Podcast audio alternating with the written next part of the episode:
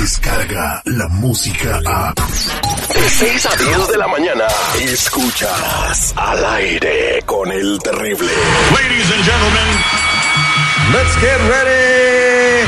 Al aire con el terrible.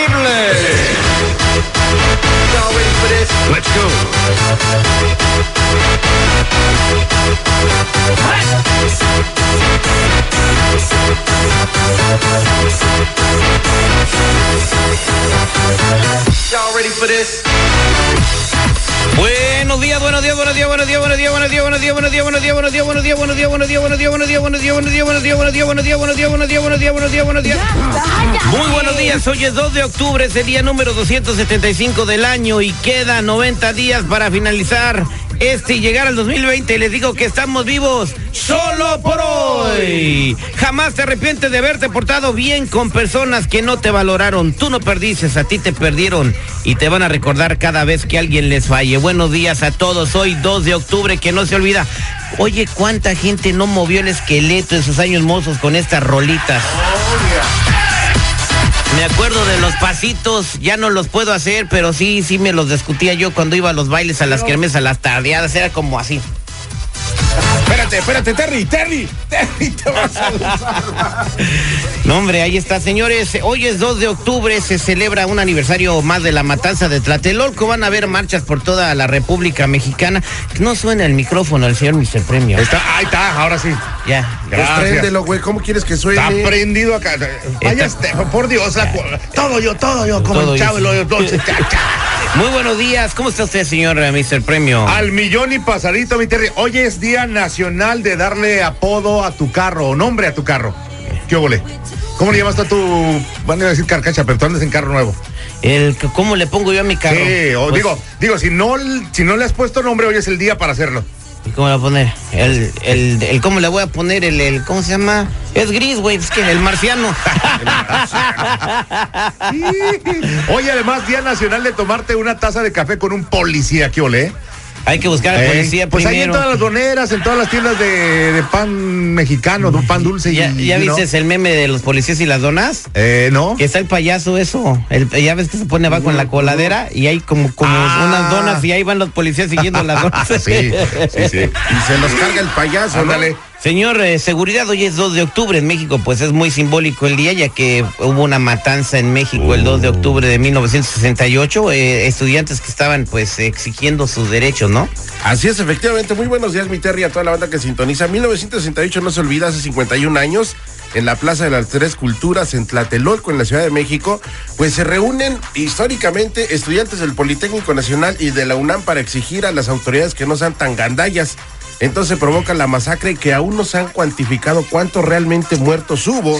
En honor a esos acontecimientos sangrientos, horribles y reprobables, se hizo una película la cual dio la vuelta Octubre- al mundo Octubre que se Rojo. llamó Rojo Amanecer. O Rojo Amanecer. Esta película estuvo protagonizada por Héctor Bonilla, por María Rojo, Damián Bichir, Eduardo Palomo en paz descanse. En fin, entonces es lo que dicen, relata lo más cercano que estuvo a esos acontecimientos. cuenta- Muy triste, la verdad. que fueron a protestar Sí. los estudiantes y les echaron hijo. los tanques del ejército a los soldados y todos tiro. contra todos. Pero hay muchas cosas raras detrás de eso. Entonces después las vamos a platicar. Eh, ¿Qué quiere decir, tipio? A un tío mío ahí lo mataron en esa matanza de Tlatelolco. Era mi tío Tite. A ti te lo enterraron en Marabatío. Bueno, vamos a hacer el detective. Es muy temprano, se trepió. Vamos a hacer el detective. ¿Quieres salir telefónica? Buenos días, ¿con quién hablo? ¿Con Erika? Erika, ¿cómo estás? Muy bien, gracias. A ver, ¿a quién quieres investigar con el detective? Quiero investigar a mi novio, a Ezequiel. Am, él me dice que él es el dueño de un ballet parking, pero he empezado a desconfiar. No sé, hay algo ahí como que no, pero él me dice que es el dueño, siempre anda muy bien vestido, trae buen carro y pues ya tenemos planes para casarnos. Yo quiero saber la verdad.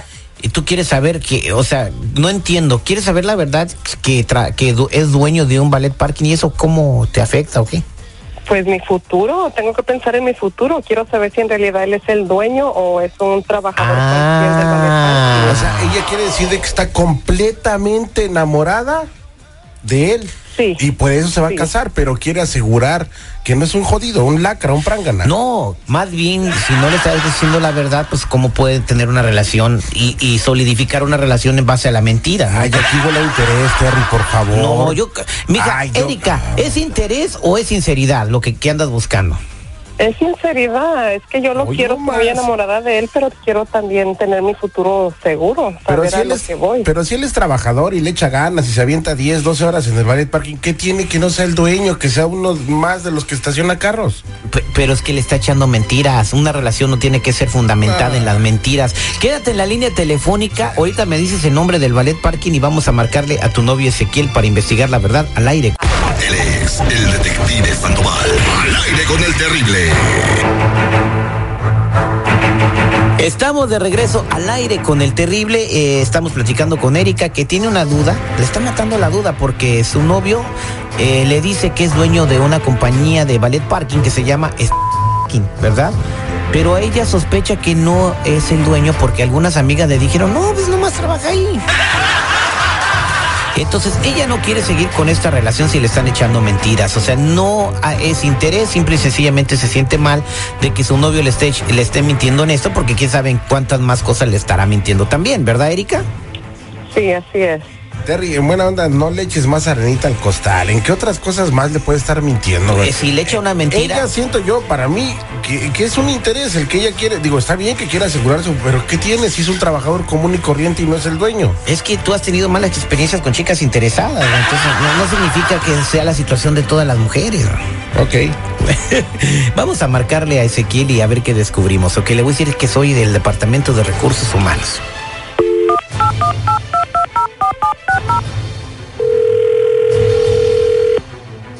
Oye, pichonzuelo tranquilito porque hoy no veo con ganas de pelear.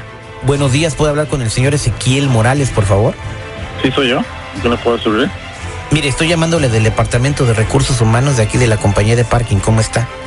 Ah, muy bien, muy bien, aquí trabajando. No sé si me conoce, yo soy el señor Sandoval. O Mr. Ah, no, no lo conozco. o Mr. Sandy, como me dicen algunos de los empleados. No, no lo conozco. Bueno, estamos muy preocupados, tenemos algunas quejas de algunos empleados de, de aquí de- del estacionamiento y también el dueño me, me- me lo hizo saber y queremos hacer una investigación antes de, de tomar otras, eh, de llegar a otras vías. Usted está diciendo que es dueño, ah, pero me está hablando el dueño, perdón. Usted está diciendo que es el dueño de- del lugar. ¿Que yo soy dueño del lugar? No, yo soy nomás un trabajador. Bueno, eh, ¿Quién, están corriendo. Bueno, algunos compañeros se han quejado de que usted está diciendo que es dueño de, de- de la compañía de parking. Se lo ha dicho también a clientes y a algunas otras personas. Entonces, esto ya llegó a oídos del dueño. Entonces, el dueño me pidió que platicara de este asunto con usted eh, porque sí está muy molesto, ¿verdad? Pero obviamente todo se tiene que arreglar aquí en el Departamento de Recursos Humanos. Pues no, no le he dicho a nadie que yo soy el dueño. No sé por qué están diciendo esas cosas de mí. Yo soy un trabajador aquí en el, en el parque nada más. ¿Está seguro? Eh, Sí, bueno. 100% seguro. Esto queda pues ya que tuvimos una plática. Si volvemos a saber que esto sucede, entonces vamos a tener que, que empezarlo a documentar y si sigue sucediendo, pues obviamente bajo el marco de la ley se le da a usted de baja de lugar. Ok, entendido. Sí, no, no, ya no voy a decir nada de eso. Pero Pe- yo no he dicho nada de eso, ni, me- ni le he dicho a nadie. Permítame un segundo, por favor, le voy a pasar a mi secretaria para que le tome algunos datos y, y muchas gracias. Gracias por usar mi llamada. Ok. Erika, ahí está tu novio.